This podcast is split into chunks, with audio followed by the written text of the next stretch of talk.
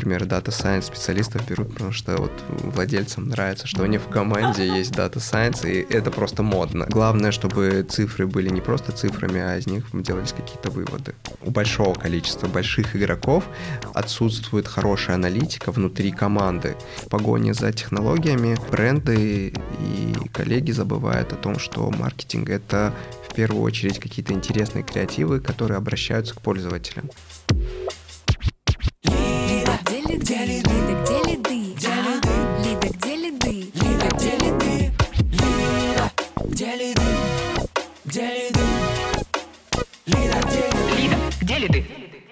Здравствуйте, дорогие слушатели подкаста «Лида. Где лиды?» С вами Марина Шахова, сооснователь, партнер и директор по маркетингу Media Nation. Агентство, которое более 14 лет помогает увеличивать продажи с помощью микса диджитал-инструментов. И у нас сегодня в гостях Азамат Тибилов. Азамат Тибилов, директор по маркетингу Mario Berluchi, бренда женской обуви. Азамат более 12 лет в диджитал-маркетинге, 8 из которых продвижением бренда Mario Berluchi он занимается совместно с Media Nation. Азамат, привет, спасибо, что пришел. Привет, спасибо, что позвали. Очень приятно. Расскажи про Mario Berluchi. Что за бренд, что за магазин? Угу. Бренд женской обуви. Э, нам уже порядка, ну, даже больше 20 лет. А, активно в диджитале мы где-то в районе 8 лет, нет, даже побольше, 10 лет, 8, если мы 8 лет уже с вами. Вот. А, и, наверное, все, что о нас нужно знать. У нас хороший продукт в целом. Вот, что за продукт? Расскажи нашим слушателям, что за а, продукт. Обувь. Женская. Женская обувь, да достаточно хорошего качества, хороший продукт, над которым мы очень много работаем. Э, в части комфорта, удобства. И учитывая, кто наша целевая аудитория, мы очень много прорабатываем саму колодку, учитываем все какие-то технологические особенности э, разработки, и для нас это, скажем так, приоритет. Комфорт — это приоритет, и, собственно, наша целевая аудитория — это женщины старше 45 лет, ну, это ядро целевой аудитории. Естественно, есть небольшой сегмент 35+, но основной, основной, самый большой сегмент — это женщины 45+, 45-55. Расскажи, пожалуйста, чем Марио Берлуччи отличается от других интернет-магазинов обуви? Ну, не интернет-магазинов, а, а наверное, бренды. просто бренд, бренд, бренд да. А, мы очень внимательно подходим к услуге продажи, то есть э, помимо самого продукта, понятно, что конкуренты тоже очень много уделяют внимания качеству своего продукта, э, самой обуви, а, и в данный момент, э, в 2023 году уже огромную роль играет, какие дополнительные фишки ты можешь дать пользователю, не трогая сам сам продукт. И это уже что-то большее, нацеленное на какие-то ментальные особенности наших покупателей. А, в частности, например, мы прекрасно знаем, что а, у женщин старше 35 лет возникают какие-то особенности стопы. Ну, появляются какие-то неприятные моменты. Мы это понимаем, и уже исходя из того, какой пользователь, какие у него особенности, мы ему даем конкретный продукт. Ну, например, если у пользователя, мы собираем всю информацию о наших клиентах, если у пользователя есть какие-то особенности, наш э, консультант э, или наш менеджер предложит какой-то другой продукт, исходя из того, что он из себя представляет данный пользователь. Вот. Мы, мне кажется, что это, ну и мы рассчитываем, что это такой э, чуть больше, чем просто э, клиент-продавец. Вот. Это какие-то такие более долгосрочные партнерские отношения. С клиентом. С клиентом, да, uh-huh. конечно. Вот, и мы делаем большой упор в эту сторону, над этим много работаем, как в части э, CRM-маркетинга, так и в части наших менеджеров, например, они собирают всю эту информацию в CRM-ку, После этого мы выгружаем эти данные в CDP и уже там коммуницируем, исходя из того, что, э, что, что у конкретного клиента э, лежит в его профиле. То есть для вас продукт это не только обувь, но вот и сам процесс продажи. То есть подобрать ту обувь, которая будет максимально удобна, учесть особенности стопы, учесть особенности угу. клиента, зафиксировать все это, чтобы в следующий раз при продаже тоже это учесть. Это тоже часть вашего продукта. Да, да, это, это, наверное, основная часть нашего продукта. Это то, что нас отличает от конкурентов. А если, например, вы посмотрите интерфейс нашего э, магазина, интернет-магазина, то обратите внимание, что мы детально изучаем не изучаем, а предоставляем детальную информацию о каждой модели, от э, размера стельки до того, насколько, для какой стопы подойдет, для широкой или для узкой, для стандартной стопы. И уже это дает э, чуть больше информации для клиента, ну, соответственно, это как-то влияет на конверсию в продажу. А давай расскажем коротко историю вашего перформанс-маркетинга. Ну, не будем очень долго, потому что там еще есть что сегодня обсудить, у нас много вопросов. А вот коротко. Коротко. Мы 8 лет с вами. Нет, это там еще коротко. должна быть история, что мы каждый год прирастаем на 40%. Да, действительно так. Мы каждый год прирастаем на 40%, 35 до 40%. Mm-hmm. Правда, нужно сделать ссылку на 2022 mm-hmm. год. Мы выросли всего лишь на 16,6 или 16,2%, вот, э, по понятным причинам. Э, но наш перформанс это, э, это, наверное, самый сильный инструмент нашего маркетинга в части развития бренда. Оффлайна у нас как такового нет, я имею в виду офлайн маркетинга, да, то есть мы не предпринимаем никакие усилия в эту сторону, но мы понимаем, что, например, та же контекстная реклама является для нас э, ключевым инструментом развития э, продаж. Вот. Э, понятно, что в данный момент есть еще какие-то другие инструменты, которые так или иначе влияют на воронку продаж. Но в первую очередь на первом этапе это, конечно же, контекстная реклама. Вот, и с этого канала у нас самая большая доля продаж прироста новых а, клиентов. А, а вот я точно знаю, что у вас недавно Азамат выступал на нашем бизнес-завтраке, и я знаю, что у вас очень хорошо еще Телеграм отрабатывает. Можешь, угу. можешь, пожалуйста, рассказать? Это на самом деле, ну, сейчас не такая частая история, когда угу. Телеграм прям показывает хорошие перформанс-результаты. Угу. Да, ну тут как, э, как, э, как считать. Мы, э, понятное дело, что ну, у нас там пока небольшое количество пользователей, в отличие, например, от того же конкурентов, которые активно ведут э, телеграм-каналы, у них видно, что это дает какой-то рост. В нашем случае мы тоже тестируем, подходим э, к этому вопросу с разных сторон, как в части каких-то партнерских отношений с другими брендами, так смежной, э, смежной э, тематики, так и в части классического, классической рекламной сети самого Телеграма, что они запустили относительно недавно. И мы видим здесь поступательное развитие. И еще, наверное, один такой сильный и важный момент. Мы проводили, до сих пор мы проводим э, исследования э, по пользователям, которые оформили заказ, и обратили внимание, что большая доля пользователей, э, которые оформляют у нас заказ, находится в Телеграме. Думаю, что странно, но надо эту историю усиливать и дальше продолжать развивать контентную историю в самом Телеграме, поэтому сейчас в эту сторону развернули наш SMM и даже продолжаем тут развитие. Знаешь, в чем, мне кажется, еще ваша уникальность, mm-hmm. ну, помимо того, что очень большая забота клиентов, еще в том, что вы очень много всего тестируете в маркетинге. У нас сейчас есть история подготовки партнерской конференции, и у нас там просто борьба за Азамата чьим кейсом он будет выступать, потому что все организаторы, подождите, Mario Berluchi, и нас тоже тестировал, у нас есть с ними успешный кейс, и нас тоже тестировал, у нас есть успешный кейс. Подождите, подождите, я говорю, а мы? А там уже четыре кандидата на Mario Berluchi. Мне кажется, это очень круто, знаешь, то, что вы все время тестируете что-то новое и внедряете эти успешные практики, ну, угу. используете. Это как бы классно, вот благодаря чему тебе удалось вот в компании выстроить вот эту систему, что вы тестируете новое угу. и получаете там ну, зачастую хорошие результаты. У вас есть успешный кейс много с кем на рынке. Ну, мне кажется, что в этом случае нужно отдать должное нашим владельцам, потому что они позволяют делать все, что мы захотим.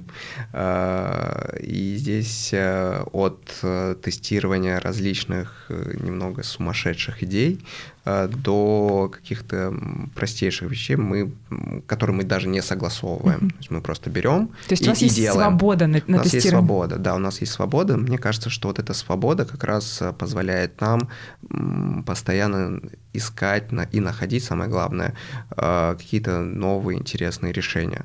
Я думаю, что в компаниях, где присутствует эта свобода, позволяет быстрее достигать поставленных перед командой целей и каких-то ключевых результатов.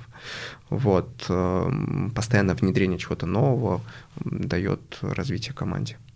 А как это происходит? Есть ли какой-то KPI на тестирование новых гипотез? Или просто то, что у тебя уже нет ограничения, позволяет тебе искать. Ну, естественно, у нас есть mm-hmm. KPI, э, ну, например, если мы говорим mm-hmm. про перформанс или вообще, в принципе, про mm-hmm. маркетинг, то у нас есть там доля рекламных расходов, классическая mm-hmm. метрика, да. Mm-hmm. Есть какие-то метрики, типа Custom Acquisition Cost, mm-hmm. если мы тестируем новые каналы, источники трафика, и там CPO, например. Вот, э, мы все равно так или иначе внутри ограничены какими-то показателями. И, естественно, если эти показатели не соответствуют нашим целям, то мы просто-напросто от этого отказываемся. Но протестировать мы это обязаны, потому что если мы это не тестируем, то значит мы в каком-то таком подвешенном состоянии, нас это раздражает. Мы берем и делаем. Эм, ну, например, банально, о нас мало кто знает, потому что мы не представлены в паблике до 2023 года. Мы вообще никак не выходили в СМИ. Эм, долго думали, есть ли в этом необходимость, потому что, ну, вроде перформанс работает, мы как там э, выполняем перед поставленные перед нами э, цели и задачи, достигаем э, тех результатов, которые мы должны достигать, ну, например, оборачиваемость 80-75%, 80% к концу года. Вот. И, собственно, нужно ли нам подключать здесь пиар? Приняли решение, что ну, вроде как каналы это отскочили уже, нужно какое-то новое направление брать, и опять же просто была поставлена задача, э, по пообсуждали это с владельцами, решили, что да, давайте делать. Ну, свобода, свобода, свобода. А вы как-то будете измерять, или уже, может быть, измеряете узнаваемость бренда среди своей целевой аудитории? Да, мы вот э, как раз классный вопрос, потому что буквально неделю назад мы сняли первые метрики. А, мы а, в 2022 году, после того, как ушли другие игроки э, рекламные игроки, мы решили, что нам как-то нужно перераспределить бюджет, потому что он освободился. Понятно, что все понесли в Яндекс, это из-за этого... И, и, и ВК, да, из-за этого адски раз, разгорается у нас там борьба за позиции, борьба за размещение, э, аукцион уже какой-то неадекватный. И что еще, что еще нужно делать? Понятно, что, ну, медийка, наверное, медийку подключать. Как ее считать, к сожалению, никто не знает и не понимает, что то У кого не спрошу, все таки ну, не знаю, мы там подключили веб как-то что-то там работает. А э, есть ли какой-то профит от подключения к каналу? Мы принесли деньги в медийку, э, тестировали, тестировали. В общем, не совсем понятно, что мы получаем на выходе. В 22 году, в конце, точнее даже в начале 23 года попросили Яндекс э, дать нам какой-то по-моему, Search Lift у них называется,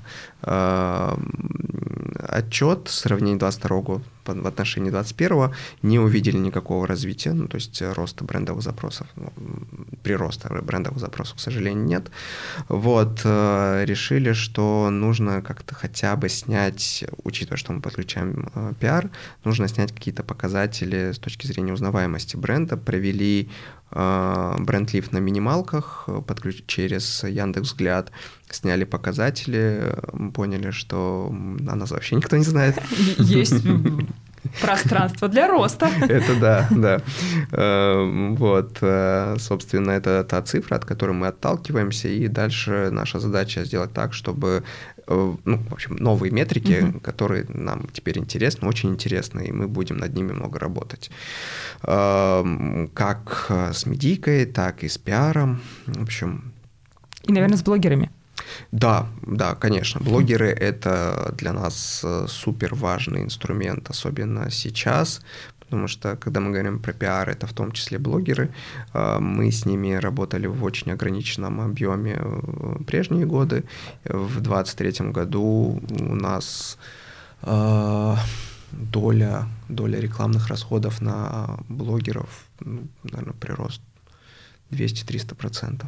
Ну, то есть мы стали очень-очень много ресурсов уделять этому каналу и понимаем, что здесь помимо такого классического перформанса есть еще и брендинг, э, над которым так или иначе нам нужно работать, потому что понятно, что не дай бог что-то завтра случится еще и с Яндексом, э, продаж да. Марио Беручи вообще не будет.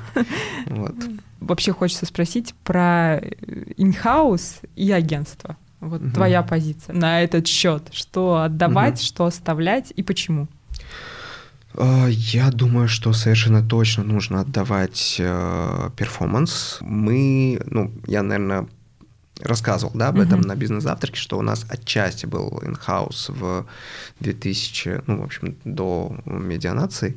Вот, у нас был in-house, э, понял, что необходимо немного изменить э, положение дел в компании, то есть отдать это на аутсорс. А, что касается, например, аналитики, креативной составляющей, это все, конечно же, должно быть in-house.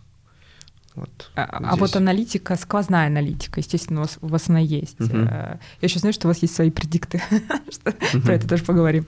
А, это, с твоей точки зрения, то, что должно быть in-house. Да, совершенно mm-hmm. точно. Продуктовая аналитика, веб-аналитика, mm-hmm. это BI-аналитика, если mm-hmm. она есть. Это все должно быть совершенно точно in-house. Понятно, что ты можешь обратиться, признаюсь, мы тоже обращались в агентство и даже э, работали с ребятами из Овакса, которые mm-hmm. нам помогали настраивать отчеты. Э, и это аутсорс, да, и это агентство, которое помогало нам настроить сквозную аналитику. Э, но вот сейчас, сейчас мы построили команду внутри э, организации и очень э, плодотворно в этом направлении работаем. А можешь пару слов? Вот преимущество аналитики in-house, и если ты берешь на аутсорс, преимущество перформанс in-house и на аутсорс. Угу.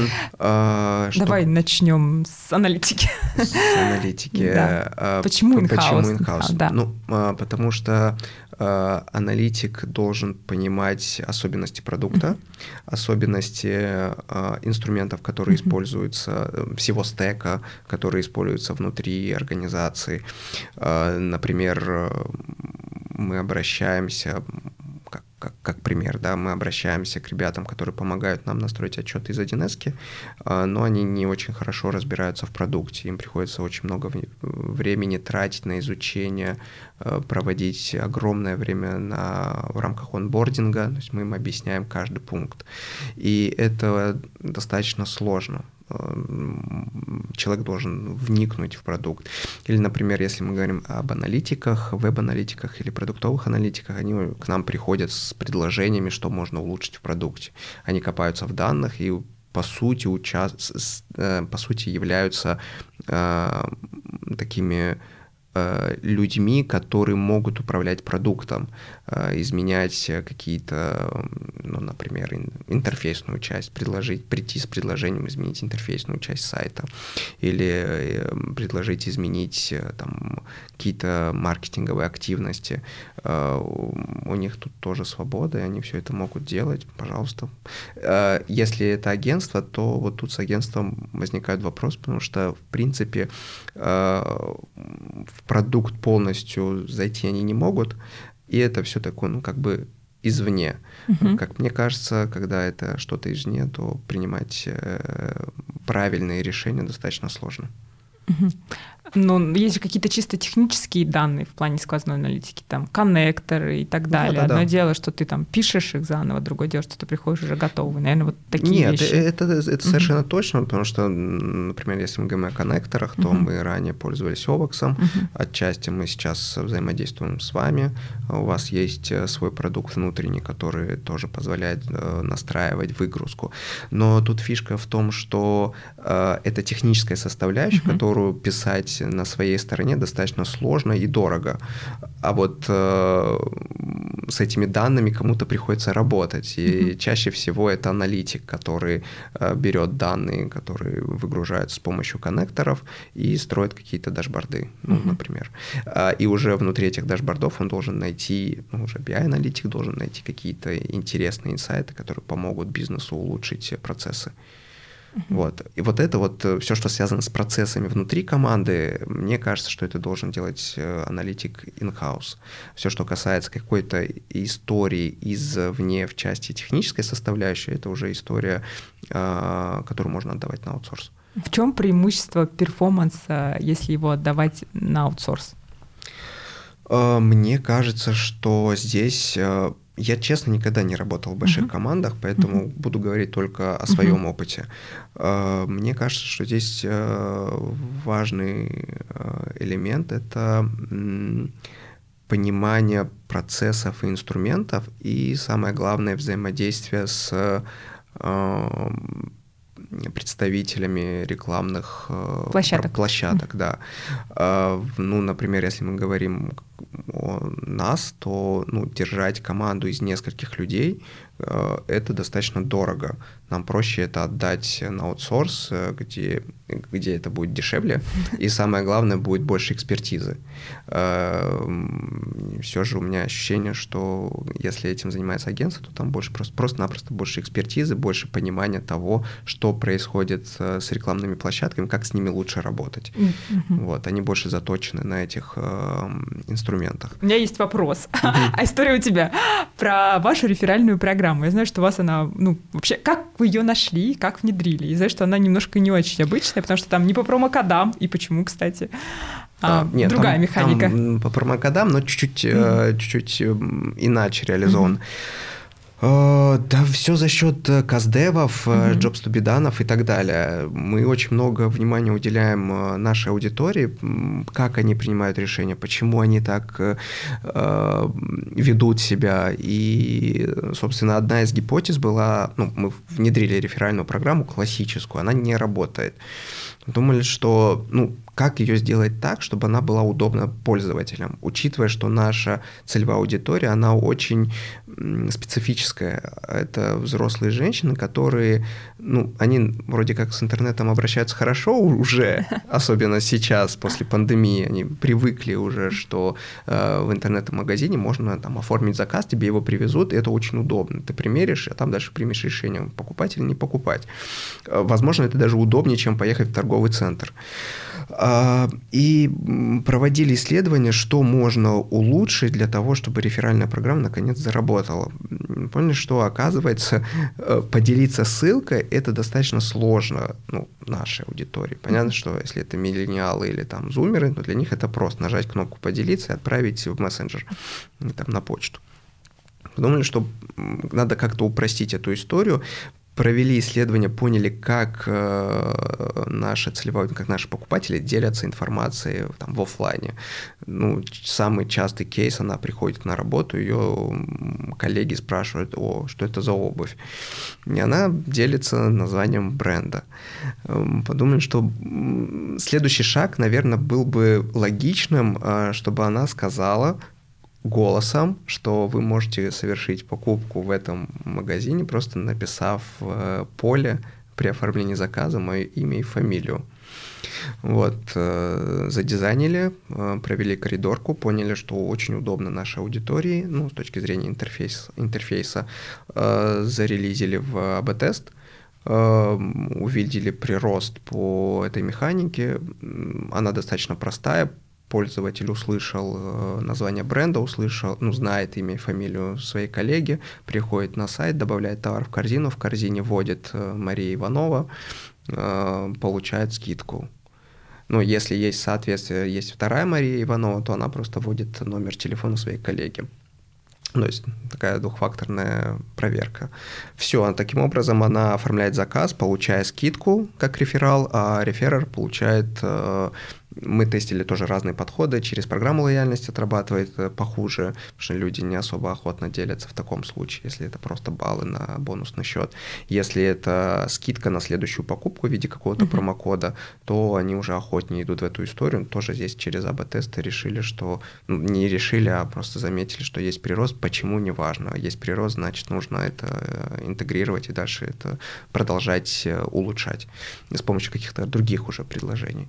Слушай, ну все это получилось, потому что у вас, у вас уже прям выстроен бизнес-процесс. Ты вот все время говоришь, мы проводим исследования, да, там идем за тем, чтобы нашим угу. клиентам было удобно. А можешь сказать, как вот этот процесс происходит? То есть как часто вы изучаете? Это какие-то глубинные интервью или опросы по телефону? То есть как вот происходит изучение, угу. а потом уже вот... Угу Зависит от э, ситуации, зависит от гипотезы, от идеи. Если это ну, самый распространенный наш кейс, это у нас есть большая доска проверки гипотез, где абсолютно любой сотрудник может прийти и записать свою гипотезу. Например, не знаю, если мы сделаем то, то получим прирост mm-hmm. какой-то метрики таком-то количестве. Вот, это могут сделать и обычные менеджеры, которые принимают заказы и оформляют эти оформляют заказы, так и, ну, курьеров мы стараемся привлекать с ними чуть э, посложнее, потому что им эта история не особо интересна. Если мы говорим про продуктов, то они уходят еще глубже, то есть они прям пишут job story, э, почему это необходимо там проверить. Э, есть гипотеза, ее нужно проверить, или если эта история э, релизится через, ну, проверяется через АБ-тест, mm-hmm. это легко интегрировать, то мы идем сразу это э, количественно проверяем. Если эта история достаточно сложная, дорогая в плане реализации, то мы сначала идем и делаем э, какой-то jobs to be done интервью uh-huh. или там каздевим пользователей. А как это происходит? То есть вы там обзваниваете по телефону или uh-huh. приглашаете на личные встречи? Чаще всего это просто зум-встречи. Uh-huh. Мы организуем зум-встречи с нашими клиентами, э, чьи, кто идет, скажем так, на контакт, потому что э, рекрутинг здесь тоже достаточно сложный по этим пользователям, по этим людям, особенно учитывая, что, опять же, нашу целевую аудиторию.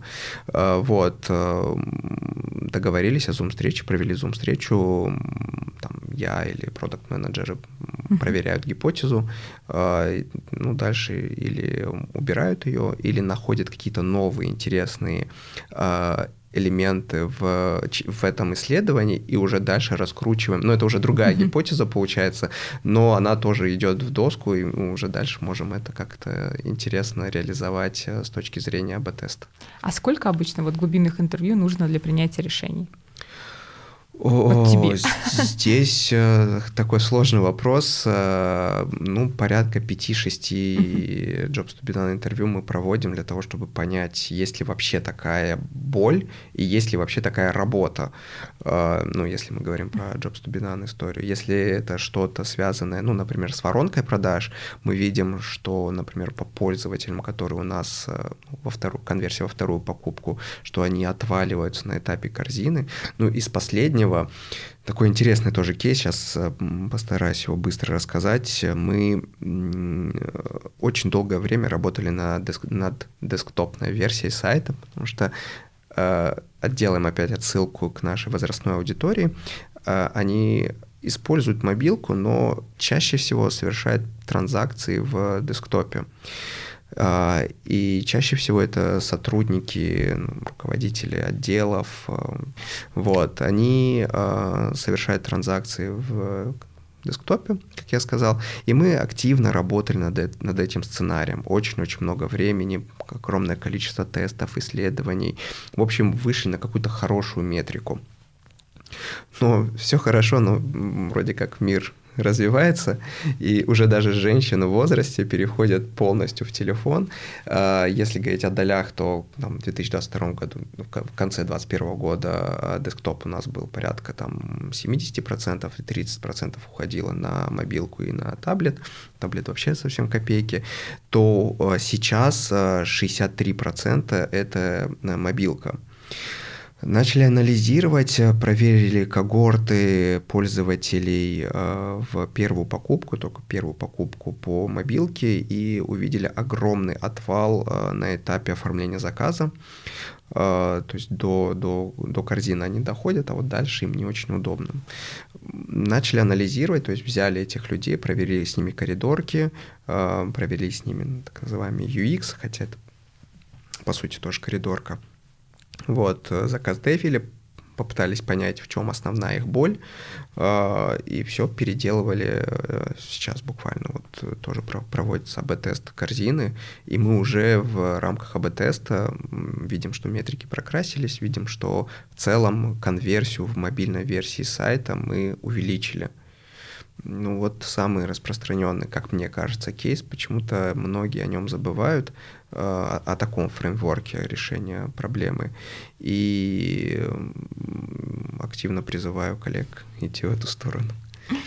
И изучайте сейчас свою целевую аудиторию, то, что вы точно, да, там знаете, что вот там было 70-30, теперь 63 уже в мобилке поменялось. Ну, это, да, да это, мне кажется, даже если зайти в условно Google да, Analytics или в метрику, да, но все это можно, на, на все это можно обратить внимание. Э, главное, чтобы цифры были не просто цифрами, угу. а из них делались какие-то выводы. И потом уже переходили на этап тестирования гипотез. Да, mm-hmm. да, это прям супер важно. Вот э, ты меня спрашивал о том, почему э, мы можем себе позволить тестировать, в том числе потому, что вот э, каждый человек, ну, о свободе, да, каждый человек может прийти и предложить что-то. Вот. И еще потому, что у вас на самом деле очень хорошая аналитика, и вы видите сразу результаты, да, там, я тебе честно скажу, это не у всех далеко, далеко даже на яком рынке. Да, это я вот как-то общался, буквально недавно еще Ваня рассказывал, что Ваде рассказывал, что очень удивился, когда он мне сказал, что у большого количества больших игроков отсутствует хорошая аналитика внутри да. команды.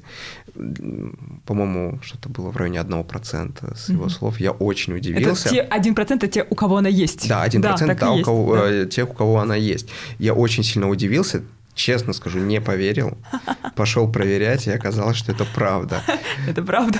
Это очень странно. Для меня это очень необычно. Опять же, к вопросу о свободе. Я прихожу, говорю, что нам нужен аналитик, и мы берем аналитика. Я прихожу, что говорю, что нам нужен продукт под э, там, мобилку, под какие-то конкретные цели пожалуйста, да, давай, что нам это даст? Нам это mm-hmm. даст там прирост определенных метрик, которые так или иначе влияют на бизнес-показатели. Да, давай брать, идем, берем продукт. Ну, то есть это ну, нужно идти от обратного, от того, что мы получим, и вот э, решать какие-то конкретные цели. Да, но при этом ты понимаешь, что у тебя четко есть понимание, какие у тебя метрики, ты знаешь, угу. где их посмотреть, как за ними следить. И вот как раз, ну, мне кажется, боль рынка, что только у одного процента игроков это есть. Это правда, да. да. Потому что ты, ну, как бы, когда предлагаешь тесты, если, ну, это да. правда. Ну, mm-hmm. это в целом проблема рынка, насколько mm-hmm. я понимаю. Это то, что нас отличает, например, от э, западных игроков, где как раз огромное внимание уделяется вот э, не просто аналитике, а аналитике во благо бизнеса. Mm-hmm. Что очень многие еще берут аналитиков. Вот главное, что он у нас есть. Или я слышал э, еще такую интересную историю, что, например, Data Science специалистов берут, потому что вот владельцам нравится, что Модно. у них в команде есть Data Science, и это просто модно. Модно. Вот. Ну, это лучше, чем когда их не брали. Ну, тоже верно, тоже верно. Хоть модно, уже, уже, уже, уже хорошо. В общем, это модно брать дата сайенс специалистов, и я хочу сказать, что вашему бизнесу еще и полезно. Ну, особенно с э, новыми историями в части чата GPT, особенно. Это да. Да, у меня еще есть один вопрос про маркетплейсы. Есть вы на них? Нет, нас нет. Единственное, мы, правда, представлены в э, Яндекс.Маркете. Uh-huh. Я честно, не знаю, можно ли это отнести к маркетплейсу. Да, это сейчас это маркетплейс. Okay. Э, тогда, да, мы представлены в маркетплейсах, но только в Яндекс.Маркете, в, э, в, на Валбересе, Ламоде, Озон да. мы не представлены. Это связано с тем, что в целом Возможно, если мы сильно вырастем, там, через какое-то определенное время мы там будем представлены, э, потому что склад не резиновый, и куда-то нужно будет, где-то нужно будет реализовывать остатки. Э, сейчас в целом мы э, реализовываем продукцию, которую производим самостоятельно за счет наших площадок офлайна э, и диджитала, поэтому мы там не представлены в маркет, мы пришли, пришли, потому что у них появился универмаг, где mm-hmm. они собрали всех локальных, все, все локальные бренды, ну, постарались все mm-hmm. собрать, во всяком случае. Мы пришли, такая для нас была тоже пиар-история, вот, эм, но какого-то огромного прироста по этому каналу мы не наблюдаем, ну, работать будем, но в целом для нас это не первоисточник. Не первоисточник. Да. А Wildberries и Озон пока нет, потому что э, не хватает продукции. Ну, у нас нет просто той продукции, которую mm-hmm. мы бы могли прийти mm-hmm. и выложить на mm-hmm. данном маркетплейсе. Плюс меня очень пугает э, их э, комиссии. Mm-hmm. Это очень странно. Их жуткая история с демпингом, что mm-hmm. у одних, что у вторых что у третьих. Вот, мы все же подходим к тому, чтобы строить бренд, где отсутствует такое огромное количество скидок. Даже сейчас у маркета они делают свои скидки, нам это не особо нравится. То есть мы тут еще подумываем, стоит, не стоит продолжать историю работы с ними. А, части вот э, ранее озвученных маркетплейсов мне это очень не нравится. Понятно, что когда у тебя лежит продукция на складе, которая вообще не продается, и она с предыдущих коллекций, например, то, наверное, ее как-то нужно реализовывать. В этом случае ну хорошо, можем ее реализовать э, на маркетплейсе. С твоей точки зрения, куда мы все идем в маркетинге? Мы идем к нейросетям, к автоматизации, совершенно точно по моим ощущениям и тому, что я вижу. И, наверное, э, я бы очень хотел, чтобы было больше настоящего маркетинга. Э, при подключении всех этих э, адских машин, э, потому что мне кажется, что в погоне за технологиями бренды и коллеги забывают о том, что маркетинг — это в первую очередь какие-то интересные креативы, которые обращаются к пользователям. Ну, из самых, наверное, классических примеров то, что делает S7, Эм, даже учитывая их э, интересные решения на этапе простых, простого ценообразования на их сайте, очень сложного, надо сказать, они всегда очень точно относятся к потребителю, к его желаниям, и я думаю, что вот этот симбиоз э, классного креатива, который так или иначе останется за человеком, и очень интересных решений, которые может предоставить э, новые технологии, особенно сейчас, когда мы скажем так, на этапе развития этих э, классных инструментов, э, даст очень сильный буст развития брендов. Те, кто не будут их использовать, скорее всего, умрут как мамонты, и я думаю, что за этим наше будущее. За симбиозом человеческого подхода к клиентам да. и новых технологий. Да, совершенно точно. Поддерживаю. А, у нас есть классический вопрос про то, как не говорить о работе в нерабочее время. Я его сейчас переформулировала. И где брать вдохновение? Ох. А, как не говорить о работе как не говорить о работе? время? Сложный вопрос. Мне кажется, что а, особенно в Москве на него ответить очень сложно. А, можно, совершенно точно можно, а, используя а, хобби, Хобби, мне кажется, это тот инструмент, который помогает человеку отвлечься от его работы. Неважно, что это. это у меня вот друг начал собирать э, комнатные растения. Теперь у него такое хобби. И в нерабочее время он говорит только о них. Это спорт. Это тот инструмент, который дает э, совершенно точно энергию, э, очень хороший выброс эндорфина, и э, это инструмент, который, в общем, дает возможность что-то создавать новое. А, ну, для каждого человека, мне кажется, это такой индивидуальный. Но... Вопрос про тебя. Да, вопрос про меня, но это спорт, совершенно спорт? точно это спорт, книги. Э, даже если это какая-то бизнес-книга, то она позволяет искать вдохновение, находить какие-то новые инструменты э, в работе. Спасибо тебе большое, что пришел в качестве гостя. Марио Берлуччи, это любовь. Спасибо. Всем пока. Пока.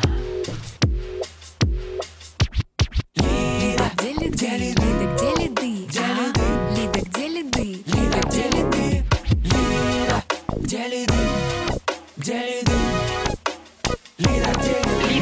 ты?